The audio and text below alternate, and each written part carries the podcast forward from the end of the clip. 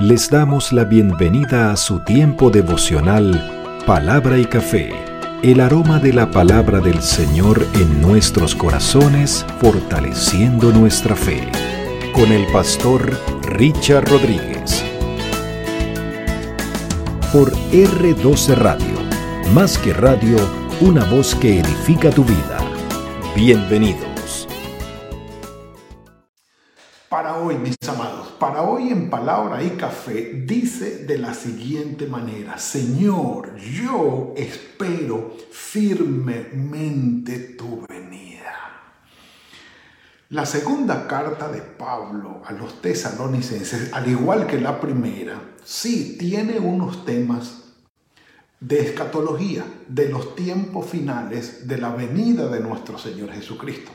Ya en el capítulo 3 de la segunda carta tuvimos de ahondar, perdón, en el capítulo 4 de la primera carta tuvimos el privilegio de eh, ahondar sobre ese tema o de tocar ese tema. Capítulo 4, versículos 13 en adelante, la venida de nuestro Señor Jesucristo. Pero en aquella ocasión, Pablo le escribió a los tesalonicenses, amados por él con la idea de no quiero que queden ignorantes con respecto a los que ya murieron en el Señor.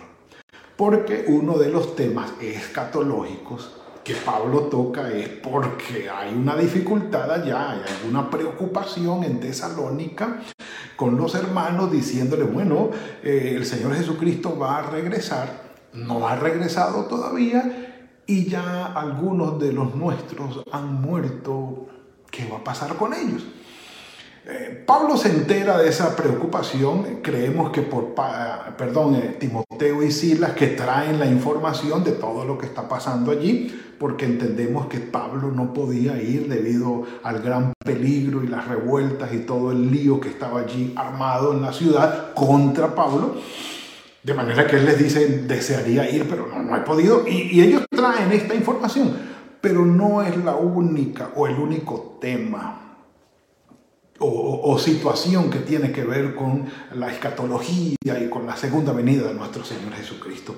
La escatología de Pablo, o como dicen algunos, la escatología paulina, tiene, eh, digamos, una de sus máximas o la máxima expresión aquí en este capítulo. De los temas de Pablo con respecto al fin de los tiempos de los que más resaltan está aquí en este capítulo.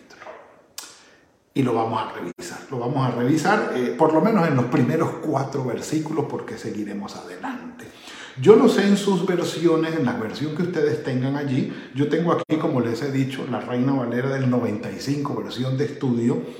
Eh, comienza una, una nueva, digamos, parte en la, en la carta donde dice instrucciones, solamente la, titulan instrucciones y van del capítulo 2 hasta el capítulo 3, versículo 15. Maravilloso.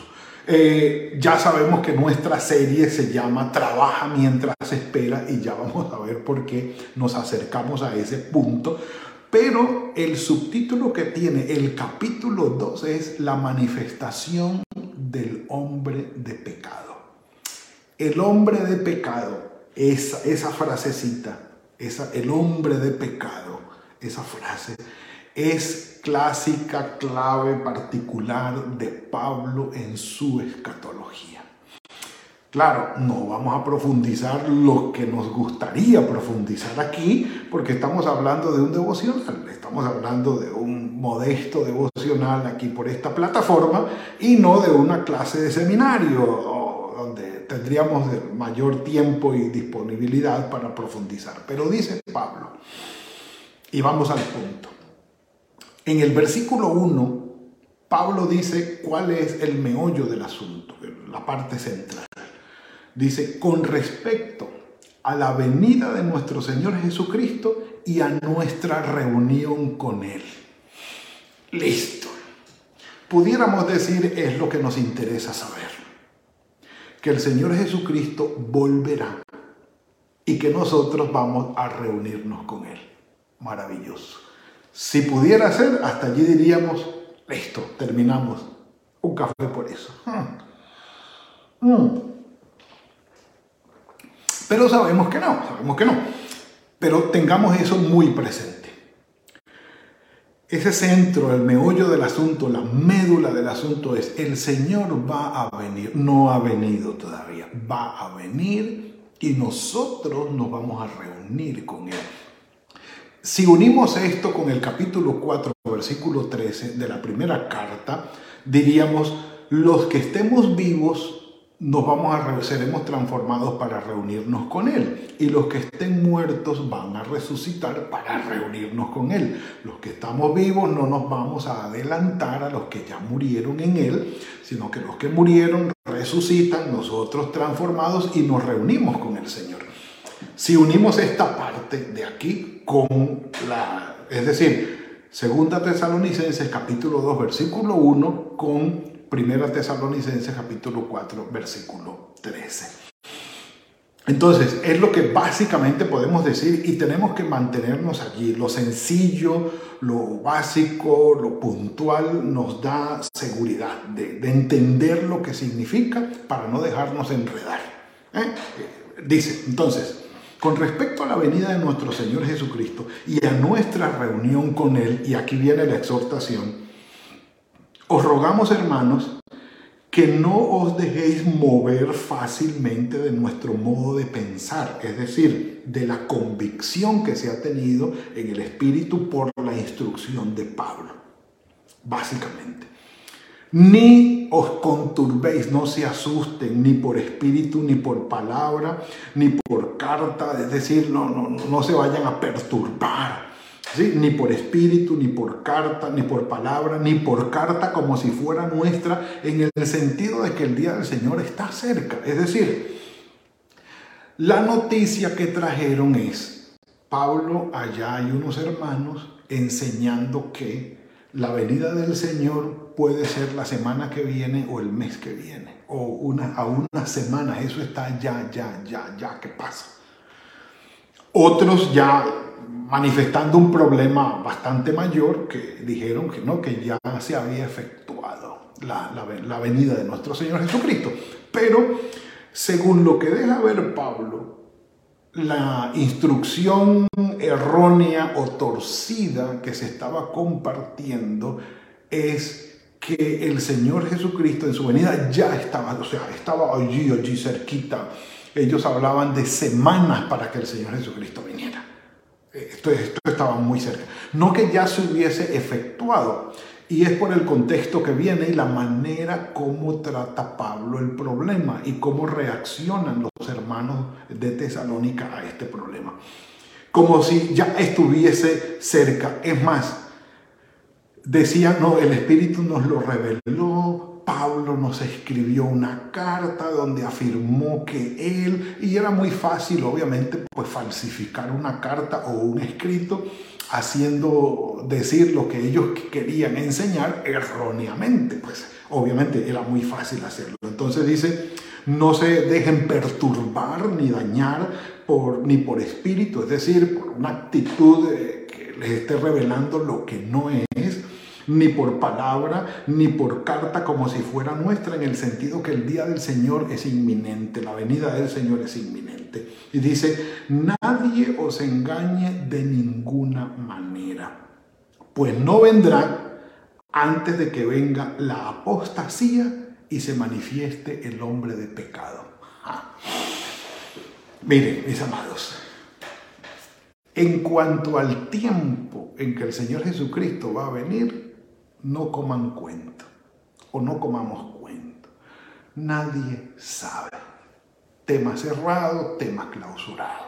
¿Cuándo va a venir? El Padre es el único que lo sabe. Punto. Nadie más. Ahora, lo que Pablo está diciendo que va a suceder ya, no.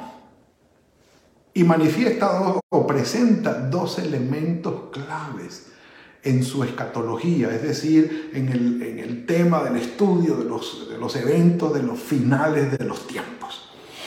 Y es la apostasía y el hombre de pecado. ¿Cuál es la apostasía? Básicamente la apostasía significa rebelión. Por ejemplo, unas versiones aquí traducen, no se dejen engañar, eh, la, la versión eh, nueva traducción viviente dice, no se dejen engañar eh, por lo que les dicen, pues aquel día no vendrá hasta que haya una gran rebelión contra Dios. Así traducen la palabra apostasía. Y eh, la versión, la traducción del lenguaje actual dice, ese día no llegará hasta que los enemigos de Dios se rebelen contra él, traduciendo la palabra apostasía.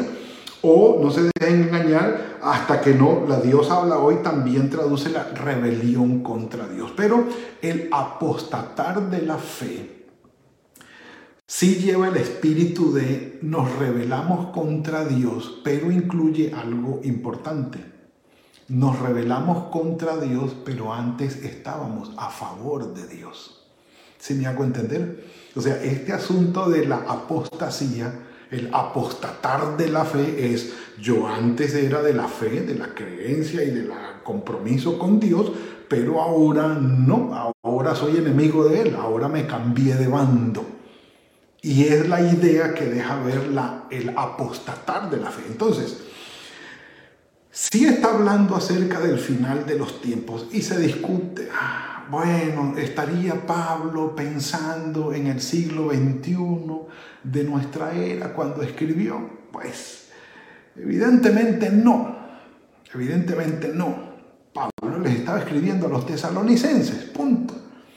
Pero los escatólogos y todos los que empiezan a mirar los eventos del fin del mundo por cuanto el Señor Jesucristo no ha venido y nada de todo esto se ha presentado, entonces dicen, al final de los tiempos habrá personas que habiendo creído en Dios y habiendo permanecido fieles a Dios, apostatarán de su fe, cambiarán y, e irán en contra de los principios de Dios, se volverán enemigos de Dios con base obviamente en lo que dice su palabra apostatarán de la Biblia, dirán que la Biblia ya no es, dirán que Dios ya no es, que esos principios espirituales, morales y éticos que se aprenden y se llevan en el corazón en el cristianismo, eso ya no es, eso ya es obsoleto, ya no sirve, ahora es otra cosa y esa otra cosa nueva que se adapta más a estos tiempos es diametralmente en contra de la voluntad del Señor. Entonces, aquellos que fueron fieles a Dios y apostatan de Él, volviéndose enemigos, a eso se refiere el apóstol Pablo. Ahora, eh, si analizamos nuestros tiempos, está ocurriendo, dígalo usted, yo por eso me tomo un café. Mm. Sí, Señor. Hasta los más sabios y entendidos están apostatando de la fe. Como dijo el Señor Jesucristo, angosta es la puerta y estrecho es el camino que conduce a la salvación y los que se salvan son muy pocos. Ancho es el camino, ancha es la puerta que conduce a la perdición y muchos son los que caminan por él. Esta apostasía estará dándose el día de hoy? Analícelo usted y véalo usted en la sociedad. Cómo lo que antes la sociedad aceptaba como pecaminoso, aberrante, dañino, inadecuado para los niños, para los jovencitos, para las personas, para los matrimonios, ahora ya no es pecado. Ya por decreto, desde la ley y los gobiernos, están constituyendo el pecado en algo lícito, absolutamente lícito. Y es todo, todo. Que haya apostasía, sí. Número dos, no, no podemos quedarnos allí, lo lamento, pero no. Número dos, el hombre de pecado.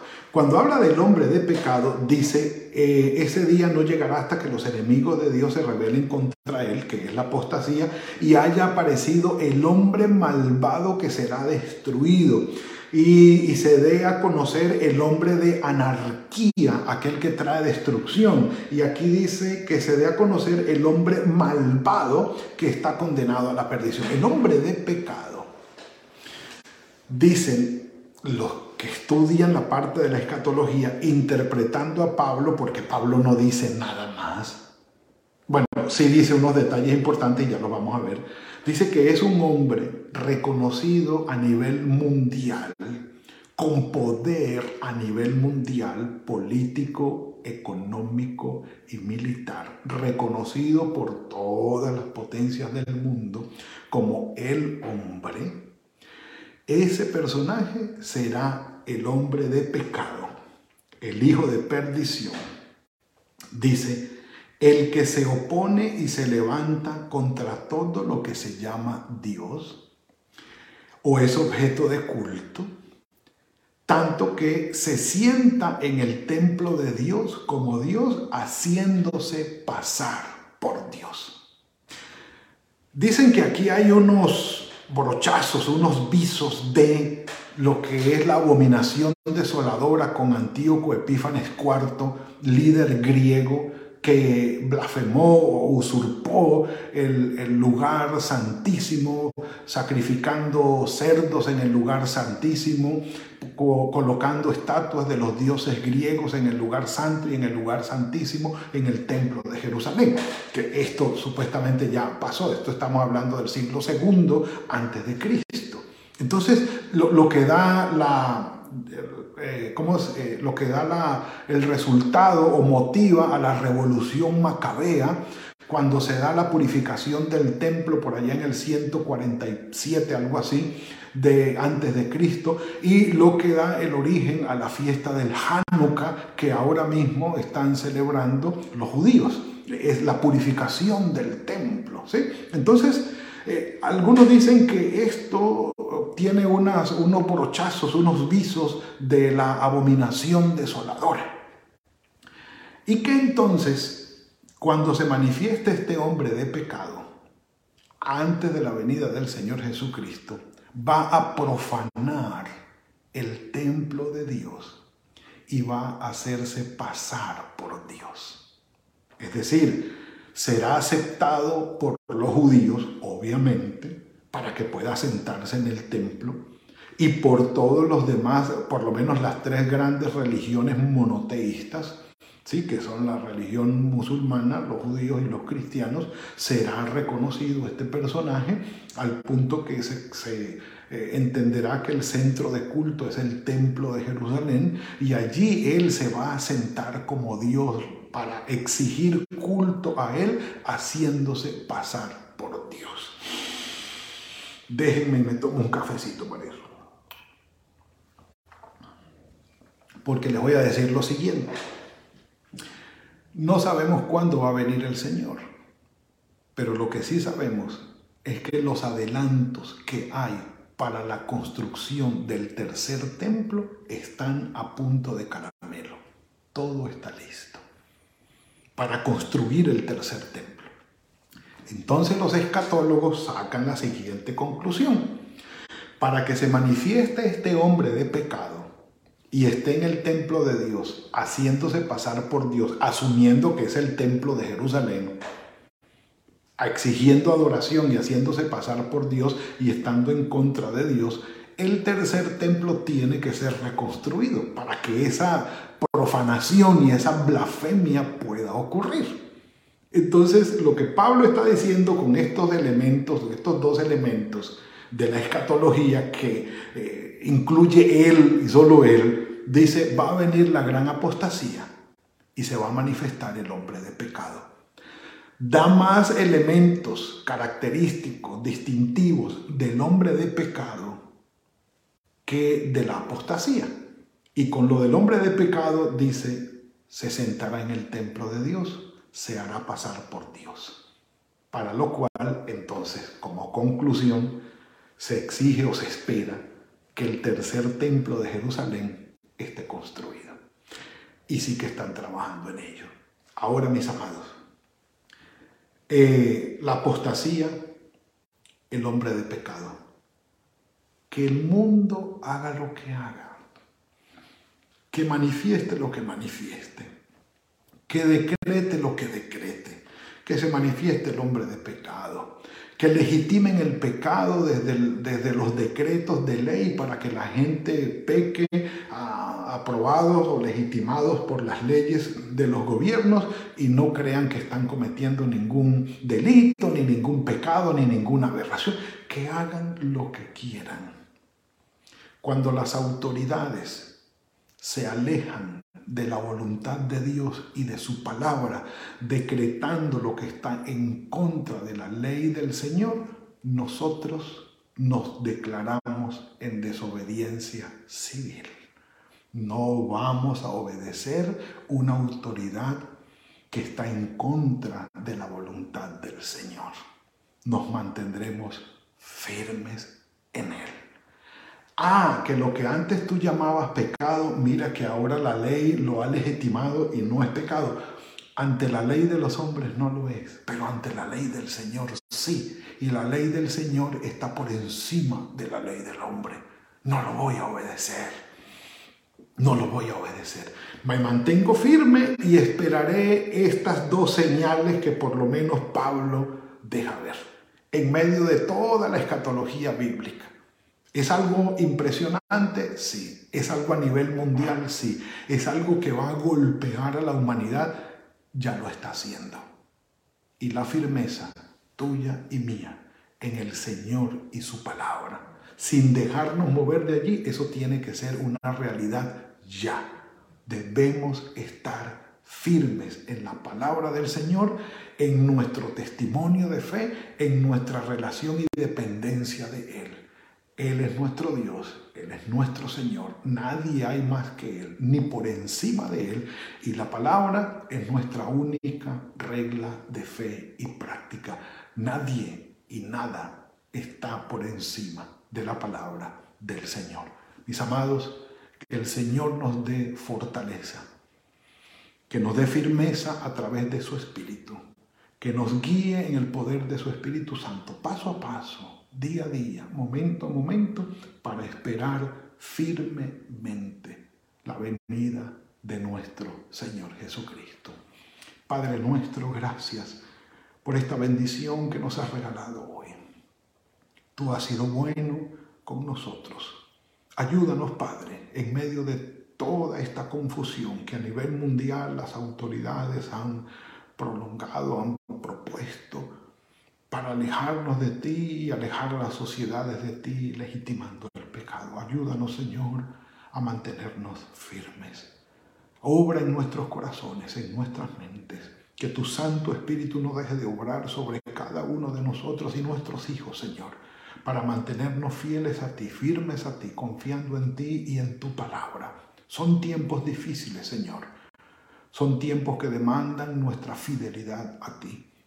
Tú nos ayudas y nos guías con tu Espíritu Santo. Esperamos, Señor, firmemente tu venida. Susténtanos y guárdanos, te lo rogamos. Dejamos este día en tus manos, la semana que comienza delante de ti. Bendícenos, guíanos, que sea fructífero cada día de trabajo para nosotros y que guardes nuestras vidas. En tus manos estamos. En el nombre de tu Hijo Jesucristo. Amén y amén. Mis amados, ha sido la entrega de hoy. El Señor ha sido bueno, el Señor ha sido bueno. Que el Señor los bendiga, que los guarde, que sea fructífero el trabajo de sus manos el día de hoy, que tengan muy buena semana, entendiendo que los que estamos aquí en los Estados Unidos celebraremos el Día de Acción de Gracias, hacia allá vamos y que tengamos una muy buena semana. Nos veremos mañana, si el Señor lo permite, en otra entrega de Palabra y Café. Que el Señor los bendiga. Gracias por compartir con nosotros este espacio de palabra y café. Hasta una próxima oportunidad por R12 Radio. Más que radio, una voz que edifica tu vida. Que Dios les bendiga.